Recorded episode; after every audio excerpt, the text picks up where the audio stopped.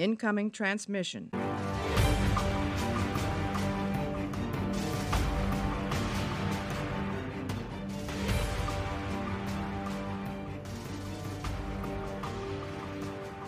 Hallo und herzlich willkommen zu einer neuen Ausgabe Warpcast. Heute sprechen wir über das Perry Roden Heft Band 3007 aus dem Zyklus Mythos. Und zwar hat das Heft den Titel Zeuge der Jahrhunderte. Auf der Suche nach der Dunkelwelt. Atlan trifft auf einen, auf einen Pospi-Diktator. Von Michel Stern, erschienen am 5. April 2019. Hallo Mario. Hallo Chris. Wie geht's dir? Ich musste dich eben gerade Geräusche am Mikro hören, äh, äh, machen hören. Ähm, gut. Wollen wir ganz kurz über das Titelbild sprechen? Ich finde das Titelbild mega. Ich find's nett. Es ist ein typisches Alf. Äh, oh, das ist sogar Sven Papenbrock. Ich hätte jetzt gesagt, nee, Titelbildzeichner doch Alfred Kelzner.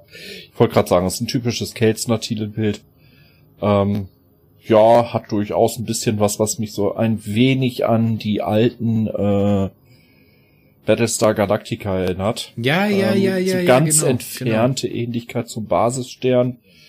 Der Raumjäger, der da vorne fliegt, so aus dem Augenwinkel herum, sieht das aus ein bisschen aus wie ein umgedrehter, Genau. Zylone, äh, ja, also Zylonenjäger. das ist ein Science-Fiction-Cover, wie ich es bei Perry Roden eigentlich erwarte. Aber hilf mir mal ganz kurz, das soll doch die äh, Station Wheeler sein, oder? Ja, so im entferntesten, genau. Da ist ein bisschen wieder eine Differenz zur Innenillustration, wenn du dir die unten in der Peripedia mal anschaust. Ja, natürlich, ja weil die Innenillu ist ja auch von Sven Papenbrock und die ist halt nur nach den Vorgaben im Heft, ne? Ah, okay. Beziehungsweise Exposé. Teilweise hat es auch äh, so eine Zeichnung weder auf dem Titelbild noch mit dem Innenteil wirklich mit dem Exposé zu tun. Da kriegen die halt nur gesagt, spielt an Bord einer Raumstation. So, und jetzt mal mal. Aber wie gesagt, ich, mir gefällt sehr gut, dieser, dieser, dieser helle Pulsar im Hintergrund, das passt fantastisch. Ich weiß, hilf mir mal ganz kurz, aber diese beiden Planeten da, die sind doch in dem System gar nicht mit dabei. Das ist so irrelevant, es sieht halt einfach auf dem Titelbild völlig gut aus. Ja, es sieht spacig aus, das ist schon richtig. Also auch wieder so eine Lektion für Neuleser. Die Titelbilder müssen nicht zwingend was mit dem Romaninhalt zu tun haben oder können auch sehr frei interpretieren. Ne? Ja, okay. Handlung und los. Atlan und Cookie sind mit dem Raumschiff Rast Chubai unterwegs zur Postbi Dunkelwelt Kulsu. Aber die Welt ist nicht dort, wo sie sein sollte und daher greift Plan B. Man fliegt zur Station Wheeler. Dort unterdrückt ein Programm die Postbis, kann aber ausgeschaltet werden. Okay. Ich hatte meine Probleme mit dem Roman. Ich habe mich da sehr durchgekämpft, muss ich sagen. Und ich bin auch nachhinein echt nicht glücklich damit geworden. Zum einen habe ich das Problem von diesem Szenenwechsel, weil der hier sehr unvermittelt kommt. ne? Man springt jetzt hier von Perrys Sicht der Dinge zu Atlans Sicht der Dinge, was ich grundsätzlich gut finde. Aber ich finde, man sollte dann doch wenigstens so einen, so einen Szenenwechsel an eine Stelle packen, wo man so ein bisschen Spannung hat. So, warum das Ganze nicht an den Ende von der, von der ersten Gongolis-Mission machen, wo er dann auf äh, Bull trifft? Und jetzt hier so unvermittelt, ich glaube, drei Hefte sind es insgesamt? Oder zwei Hefte? Nee, zwei Hefte sind es, gell? Die wir jetzt auf Atlans Seite haben. Also du bist jetzt am, aus, aus Sicht des Altlesers muss ich sagen, der Jungleser ist mal wieder am Luxus jammern. Du kennst die Zeiten halt nicht, wo sie nur in Viererblöcken geschrieben haben. Da gab's starr alle vier Hefte zehn Wechsel. Und immer vier Hefte in, in Folge zu einer Handlung. Mann, war das langweilig. Drei Hefte. Drei Hefte haben wir jetzt mit. äh, Also Eben. 3007, 3008 und 2009. Hier hast du Ähm, keine ich find das starren aber halt hier so-. Gott sei Dank nicht mehr. Aber das hätte sich halt hier so angeboten, so einen krassen Spannungsmoment zu haben oder so einen Cliffhanger, weißt du?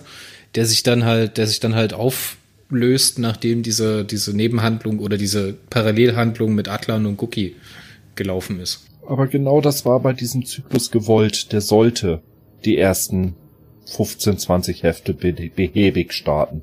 Das war tatsächlich beabsichtigt. Ja, aber warum? Um es für Neuleser, point? um Neuleser langsam reinzuführen.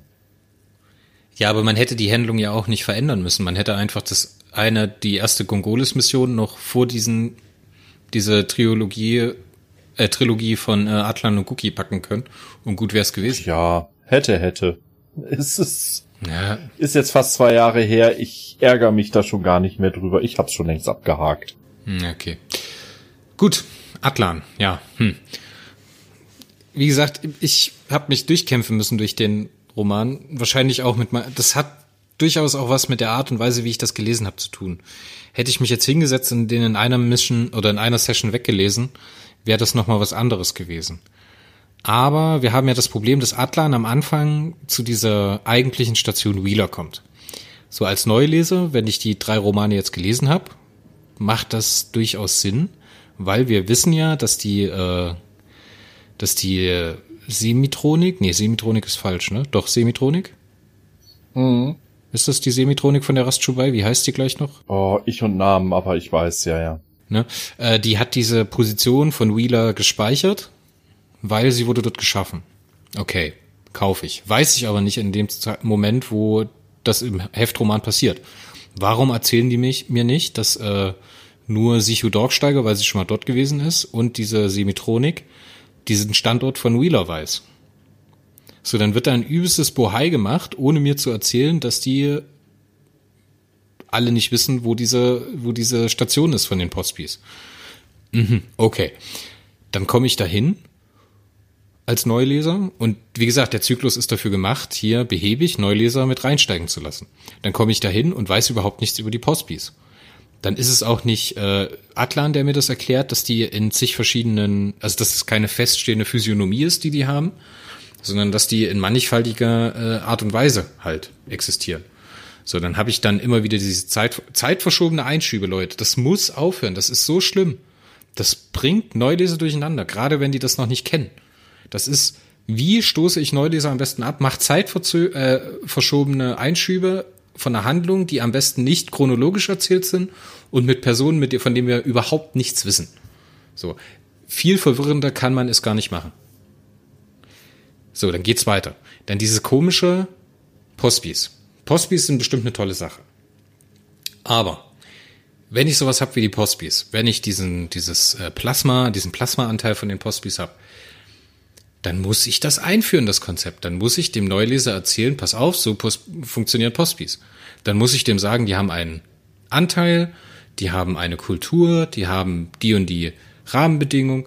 Das hat man, warum verlernt man hier, was Star Trek in 30 Jahren Fernsehgeschichte mit Blut, Schweiß und Tränen lernen müsste, dass man praktisch die Dinge einführen muss, dass man eine ungefähre Idee hat.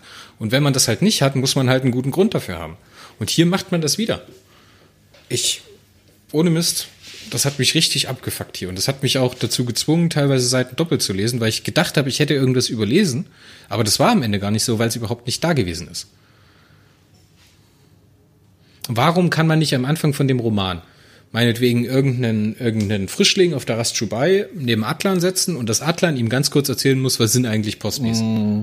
So ein Absatz, fertig ist die Laube. Grundsätzlich, aus Sicht des Neulesers stimme ich dir dazu. Aus Sicht des Stammlesers muss ich sagen, da würden die Stammleser sofort wieder ag aggro werden, weil du wiederholst wieder etwas, was jeder Leser schon, außer Neulesern, verinnerlicht hat.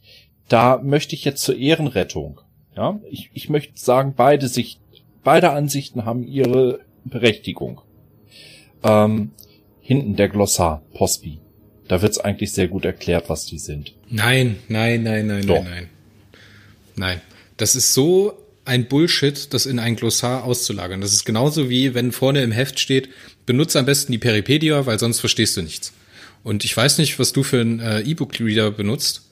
Ich benutze einen Kindle und das ist ein übelstes Gefrickel, da eine Seitenmarkierung zu setzen, dann ins Glossar zu blättern, dann die Stelle im Glossar rauszusuchen, dann wieder zu meiner Lesestelle zurückzukehren. Das reißt dich aus dem Lesefluss. Und ich kann halt nicht sagen, ich konzipiere den Anfang eines Zyklus so, dass es zum einen Stammleser mit abholt und Neuleser motiviert und macht dann solche Fehler. Das funktioniert nicht. Und sie haben es doch vorher schon bewiesen. Sie haben doch so diese Einschübe zwischen den Kapiteln. So, ich habe diese Geschichte nicht gebraucht. Das ist genauso verschwurbelte, weißt du, ihr werft mir immer vor, dass ich überinterpretiere. Und dann ist in so einem Heft so eine Zwischengeschichte mit dabei. Hätte man doch da lieber am Anfang irgendwas, keine Ahnung, das muss doch einfach, keine Ahnung, die Semitronik hat geträumt oder sowas. Da gibt es doch so viele schöne Ideen, die man machen kann. Oder so viele, so viele Anspielungen, die man machen kann. Oder so viele Konzepte, die man mal übernehmen kann oder nur mal anschneiden kann. Dann träumt die Semitronik praktisch von ihrer Geburt. Fertig. Dann lernt die praktisch als junges Wesen die, die äh, Postbis kennen. Boah. Aber das war wirklich der schlechteste Weg, den ich mir jetzt hätte ausmalen können. Mir fallen, mir fallen aus dem Stegreif fünf Möglichkeiten ein, wie man das besser hätte machen können. Also wie gesagt, hättest du die Postbis jetzt nochmal großartig erklärt. Das wäre nach hinten losgegangen, aber es zwei, muss doch nicht Sätze, großartig sein. Es muss ja, doch bloß zwei, ein kleiner Absatz sein. Hätte man durchaus machen können und sollen. Also soweit habe ich den Roman noch präsent, ja, ja. So, dann geht's weiter. Dann habe ich das Problem, also Problem ist falsch. Ich finde es gut, wenn Erzählmechanismen an Charaktere gebunden sind. So finde ich es zum Beispiel gut, wenn man einen Roman hat, der mit unterschiedlichen Hauptprotagonisten arbeitet. Meinetwegen nennen wir den einen mal mh, hm, ein fiktives Beispiel, Periroden. Ne? Und den anderen nennen wir jetzt einfach mal Atlan da Gonosal. Richtig? Heißt das so? Ähm, wenn wir dem jetzt dem einen die dritte Person angedeihen lassen und dem anderen die erste Person, dass die Geschichten halt aus der ersten Person aktivieren, dann ist Atlan prädestiniert durch seinen äh, Extrasinn, die Ich-Perspektive zu nutzen. Weil das ein cooler Gag er auch schon verstehe seit dem ersten Auftritt. Und dem anderen Perspektive. Ist ja auch okay. Und dem anderen lässt man dann doch bitte die dritte Person. Warum würfelt man das ständig durcheinander? Warum gibt es ständig Einzelromane, die aus der Ich-Perspektive erzählt sind? Also grundsätzlich sind Romane aus der Ich-Perspektive mal aus der Ich- und mal aus der dritten Perspektive bei Atlan gang und gäbe. Das ist auch okay. Das fällt auch beim wöchentlichen Lesen überhaupt nicht ins Gewicht. Wenn es wie hier innerhalb eines Heftes diesen Perspektivwechsel erste, dritte Person gibt, dann ist das durchaus sehr verwirrend, ja. Also das wirft einen raus und das, ich meine, es ist immer nicht, nichts, also so streng genommen ist es nichts Schlimmes. Aber gerade wenn wir den Perspektivwechsel haben, brauche ich immer als Leser weil ich halt auch langsam lese, weil ich versuche redaktionell zu lesen, auf Sachen zu achten und so weiter und so fort, über Sachen, die wir dann auch später besprechen können, gibt es dann halt so Stolperstrecke, die mich einfach stolpern lassen und wo ich auch nicht erkenne, wo der Roman einen Mehrwert generiert, dass er das jetzt gerade tut. Und wenn man sowas tut, genauso wie nicht chronologische Zeitsprünge, die einfach bloß durch ein Datum eingeführt werden, oder nicht chronologisch erzählte Zwischenromane zeitversetzt oder Zwischenkapitel, dann muss man dafür einen verdammt guten Grund haben. Und wenn der Payoff an dem Ende von diesen Zwischenkapiteln nicht kommt und der Mehrwert nicht generiert wird, dann ist das ein schlechtes Schreiben. Aber okay, lass uns mal durch diesen Roman gehen. Guki Espert. Espern. Was ist Espern, Mario? ESP. Außersinnliche Wahrnehmung. Also im Endeffekt Okay, ist das ein fest, ist das ein deutsches Wort oder ich kenne es nämlich also, überhaupt nicht. Entschuldigung, wenn man das jetzt klicken hört, das muss ich jetzt gerade wirklich mal nachgucken live. Also Entschuldigung, wenn ihr mich tippen hört. Chris kriegt da immer einen Ausraster, wenn ich klicke. Hm, hm. also ESP finde ich jetzt im Moment nur elektronisches Stabilitätsprogramm. Damit hat's aber nichts zu tun. Äh, Extrasensorial äh, Perception, außersinnliche Wahrnehmung. Siehst du, wusste ich jetzt sogar, bevor ich äh, es gegoogelt habe. Ja, also außersinnliche Wahrnehmung, also sprich, er telep mit seiner Telepathie horcht er. Ich behaupte von mir, dass ich viel Science-Fiction-Gedöns gelesen habe und auch viel Fantasy-Gedöns und Mischgenres. Aber also dieses ESP Wort bin ich noch nie ich, kann ich dir zum Beispiel sagen, kommt äh, stark auch vor in äh, Dune, der Wüstenplanet. Bei Stanislav Lem kommt es bereits vor, bei den Lehnsmen wurde es erwähnt. Da ist es dann nicht Psi, sondern wirklich ESP. Und irgendwann in den 60ern hat der Clark Dalton, glaube ich, war es bei Guki schon äh, dieses ESP, ne, die amerikanische Abkürzung für, für telepathische oder für außersinnliche Wahrnehmung oder außerkörperliche Wahrnehmung genommen und daraus halt im Endeffekt ein eingedenglischtes Tu-Wort, sprich Espern, gemacht. Aber das habe ich auch schon in so vielen anderen Literaturformen, wo es um außersinnliche Wahrnehmung ging, äh, mit drinne gehabt. Ja, ja, Wirklich auch es, als diese ja, Verbform. sogar bei Stephen Etwas King. espern. Okay, dann tut's mir leid, aber das hat mich wirklich wieder, das hat mich wieder rausgerissen. Alles gut, deswegen sprechen wir auch mal drüber, ne? Das, also das ist ein relativ gang und gäbe Ausdruck in der Serie. Gut, da wird vielleicht jetzt nicht alle zehn Hefte erwähnt, aber Was hat dir denn an dem Roman so gut gefallen? Weil du hattest mir gesagt, als wir auch kurz drüber gechattet hatten, hatte ich dir auch schon gesagt, hm, ich bin nicht so glücklich mit dem Roman, ich muss mich da ein bisschen durchquälen. Da hast du gesagt, das ist einer der besten, Ja. einer der besten Romane im ganzen Zyklus. Zum ersten komm- Mal wird die Hyperkorrosion richtig angesprochen. Es wird eine Entwicklung bei den Postbis vorgenommen. Okay, okay, ja. Die ja. Postbis ziehen sich zurück, sind nicht mehr die willfährigen Bückstücke der Milchstraßenvölker, die immer dauernd das Feuer aus dem, äh, äh, äh, die, die Kastanien aus dem Feuer holen, sondern sie sind mal wirklich wie, wie Roboter mit Gefühl hier richtig äh, beschrieben. Ja, sie haben Angst um ihren Plasmaanteil. Sie können aber trotzdem aus der programmiertechnischen Ebene nicht heraus. Sprich, ein Programm überlagert ihre Fähigkeiten, ja, und macht das Plasma bei ihnen quasi, ja, vergewaltigt es. Äh, das hat so viel Tiefe, wie du es bei den Postbis selten hast. Dazu dann die Andeutung, die sie leider immer noch nicht wirklich so durchgezogen haben, dass die Postbis jetzt Mitglied in der UPZ sind, in der Union Positronisch-Biologischer Zivilisation. Wir haben die Zeilenkonstrukte, die hier erwähnt werden, die wir jetzt tatsächlich zwei, dreimal in Action gesehen haben, aber wo wir immer noch nicht wissen, wie hängen die eigentlich mit den Postbis zusammen, die Zeilenkonstrukte. Lass uns an der Stelle mal ganz kurz schneiden. Warte mal. Bin ich absolut dabei mit diesem umgedrehten Pinocchio. Du hast die Postbis und du hast diese ekelhafte Vergewaltigung, dass ihnen etwas entnommen wird, was ihrem Wesen entspricht.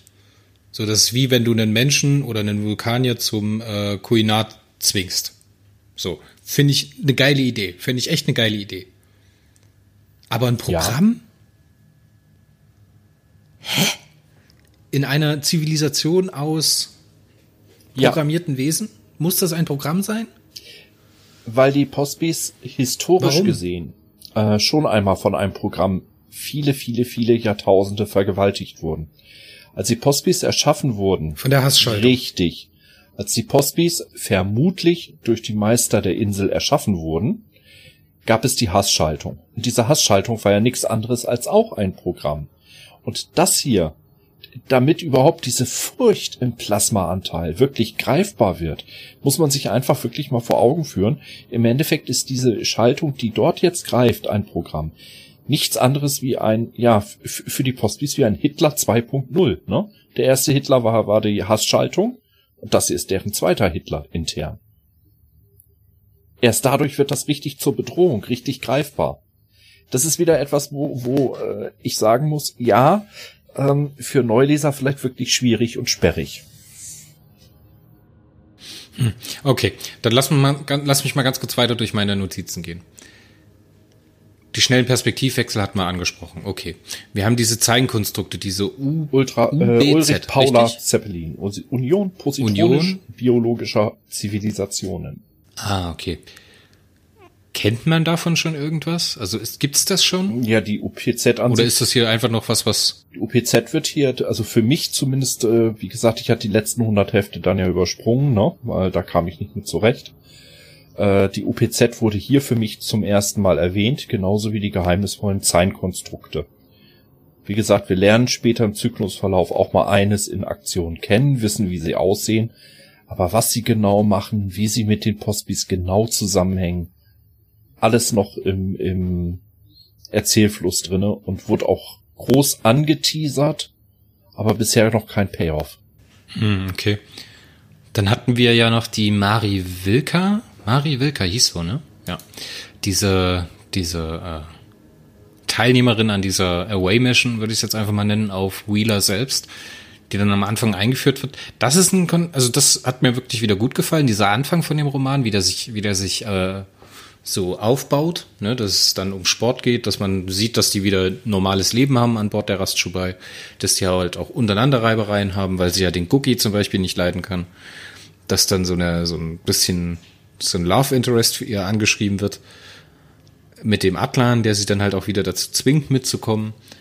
Fand ich alles cool, fand ich toll und ich fand auch cool, wie das mit der, ähm, sie hat doch dann so ein, so eine Prothese im Bein. Mhm. So ein Gelenk oder sowas, was dann für irgendwas gebraucht wird. Kann, kannst du dich erinnern, wie sie das dann praktisch einsetzen? Das fand ich cool. Fand ich auch ein bisschen ekelhaft, aber fand ich cool. Hat mich dran gehalten. Dann diese andere, oh Gott, Mensch, Namen, ey.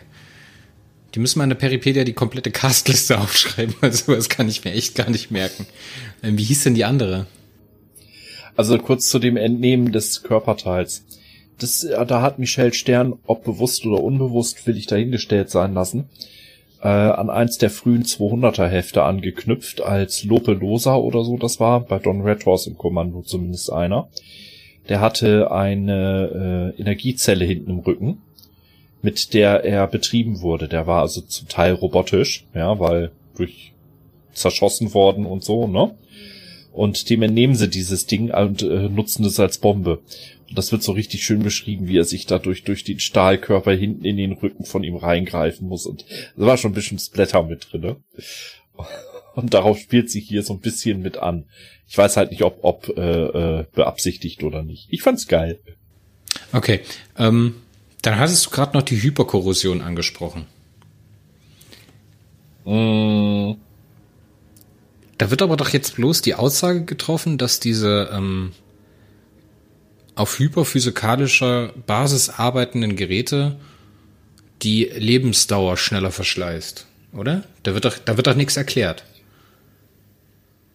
Nö, und das ist bis heute auch noch diffus. Ah, okay, dann, ich hatte jetzt nämlich schon wieder das Gefühl, dass ich irgendwas verpasst habe. Nein, das ist äh, das, was ich ja auch, auch immer wieder dem, dem Zyklus hier, so gut er mir auch gefallen mag, ganz stark ankreide. Das wird zwar als Begriff eingeführt, ja, aber anders als die Erhöhung der Hyperimpedanz, also des Hyperraumwiderstands, da gab's zehn Hefte, wo sich diese Auswirkungen und so weiter gezeigt haben, wie schrecklich das war und so weiter. Ja, hier wird jetzt einfach gesagt, dass das äh, durch diese Hyperkorrosion die Hyperkristalle, die für höherwertige Technik notwendig sind, circa zehnmal schneller verschleißen als früher. Gut, im Prinzip reicht das als nackte Info ja durchaus. Ne? Ja, man hat jetzt eine Idee davon. Aber ja, aber es bleibt seltsam diffus halt, weil äh, wenn ich so einen Effekt habe, dann kann ich ihn greifbar machen, indem ich ihn in zwei, drei Heften zum Hauptthema mache. Zum Beispiel Raumschiff äh, Rast Chubai will dorthin fliegen zu diesem Postby-Planeten und strandet jetzt einfach in der Mitte, weil ihnen die Hyperkristalle ausgebrannt sind, weil sie das gar nicht so geahnt haben und müssen jetzt erstmal irgendwie neue Hyperkristalle an Bord schaffen. Hm. Ja, so ja. mit so kleinen Dann Sachen. Es greifbar wieder, so kleinen Sachen. Ja, wir können da nicht hinfliegen, wir haben nicht genug Hyperkristalle oder sowas. Richtig, und dadurch, dass du eigentlich diese Handlung hast, du fliegst hier 10.000 Lichtjahre hin, da 10.000 Lichtjahre hin. Gut, jetzt kannst du statt äh, 150.000 Lichtjahre, also offensichtlich nur 50.000 Lichtjahre lang fliegen, bevor das Schiff in eine Werft muss. Schön. Aber das sind nur nackte Zahlen, sie sind nicht erlebbar. Mhm. Das ist mhm. genauso, wie sich unser Eins jetzt nicht vorstellen kann, da sind 10.000 Tote oder da sind 50.000 Tote. Das sind nur Zahlen. Ja, ja, ist so wieder ein bisschen ins Blaue hinein. Von daher kann ich Ihnen bei der Hyperkorrosion jetzt nicht wirklich einen Vorwurf machen, dass Sie die nicht äh, breit genug ausgewalzt hätten. Ja, im Prinzip hast du hier im Heft alle Informationen, die du dazu wissen sollst. Genauso wie du halt mit den Zahlenkonstrukten auch weißt. A, sie sind geheimnisvoll. B, die Postbis sind jetzt in so einer Union. Für die Handlung ist es nicht wichtig, da mehr zu wissen. Ja, ja. Aber für den Stammleser wäre es interessant. Nee, ja, für, fehlt, für den fehlt einfach das den, Fleisch auf dem Knochen. Für, für mich genauso, für mich genauso. Also auch als Neuleser interessiert dich das. Das wird hier, taucht hier und da mal auf. Es ist anscheinend ein Ding, aber es wird nicht erklärt, was es ist. Oder warum es ein Ding ist, weißt du? Ja, das ist eine andere Geschichte und die soll wahrscheinlich ein andermal erzählt ist werden. Ist ja auch okay, mein Gott. Jetzt habe ich noch ja, eine bitte? Frage und dann würde ich sagen, nee, drei Fragen. Nee, eine haben wir schon geklärt, zwei Fragen habe ich noch. Wer ist denn dieser Hekena? der da angesprochen wird. Hekena Sharun. Äh, da muss ich jetzt ganz offen sagen, habe ich jetzt nicht wirklich äh, eine Verbindung zu, weil wie gesagt, die letzten Hefte, 100 Hefte fehlen mir. Der ist in den 2900er Heften aufgetaucht. Das war ein Ferone, also von Planeten Vega. Ein Blauhäutiger und war oberster Diplomat der Liga Freier Terraner und erster Resident der Liga Freier Galaktiker. Vor Aber erlebt habe ich ihn was? halt nie. Hm? Äh, vor, vor äh, Bully. Einer der Vorgänger von Bully, richtig, genau. Okay. Aber wie gesagt, 2900er Hefte habe ich verpasst. Da werden wir auf jeden Fall nochmal drauf kommen wahrscheinlich, oder? Er wird irgendwo nochmal ein, zwei Mal erwähnt, aber ansonsten kann ich mich nicht dran erinnern, viel von ihm gelesen zu haben. Dann habe ich noch eine zweite Frage, die noch ungeklärt blieb. Äh, was hat es denn mit den Mattenwillis auf sich? Wo kommen die denn her und warum haben die so einen komischen Namen? also, die Mattenwillis sind äh, teilweise sehr humoristisch genutzt worden, hier relativ nüchtern. Das sind Fladen, Plasmafladen. Äh, den Namen erhalten äh, haben sie als Anspielung bekommen, steht auf so einer Peripedia. Der William Foltz, als der bei Perry Roden anfing zu schreiben, da hatte er so eine Haarpracht, so eine Matte, wie man es früher in den 60ern halt nannte, wenn jemand so ein bisschen mit langen Haaren rumlief. Deswegen hat man sie Mattenwillis genannt. Ah, okay. Das sind quasi Ammen. Ja, das ist, sind Lebewesen, die sind formveränderlich, die können äh, in unveränderter Form sind sie halt ein Fladen, der Stielaugen ausbilden kann, mit kleinen Diamantfüßen unten dran, sehr schreckhaft, können sich in Boden bohren. Absolut friedliebende Geschöpfe, die, denen ist, die, die greifen nicht mehr zum Strahler. Äh, sehr sensibel, sehr ängstlich und ähm, sie sind im Endeffekt die Ammen für das Zentralplasma, von dem diese kleinen Plasma-Einschübe in den einzelnen Postbis stammen. Also was praktisch die Betreuer für die Positroniken und Semitroniken sind, sind dann die Mattenwillis für die Postbis oder was? Für das Plasma der Postbis. Ah, okay. Also sowas wie die, äh, oh Gott, wie hießen die denn? Jetzt wollte ich eine Star Trek-Analogie bringen, aber es klappt nicht. Die Decks. Wer auch immer das sein soll. Ja, ist egal, ist egal. Ähm, Star Trek ist nicht meins. Entschuldigung.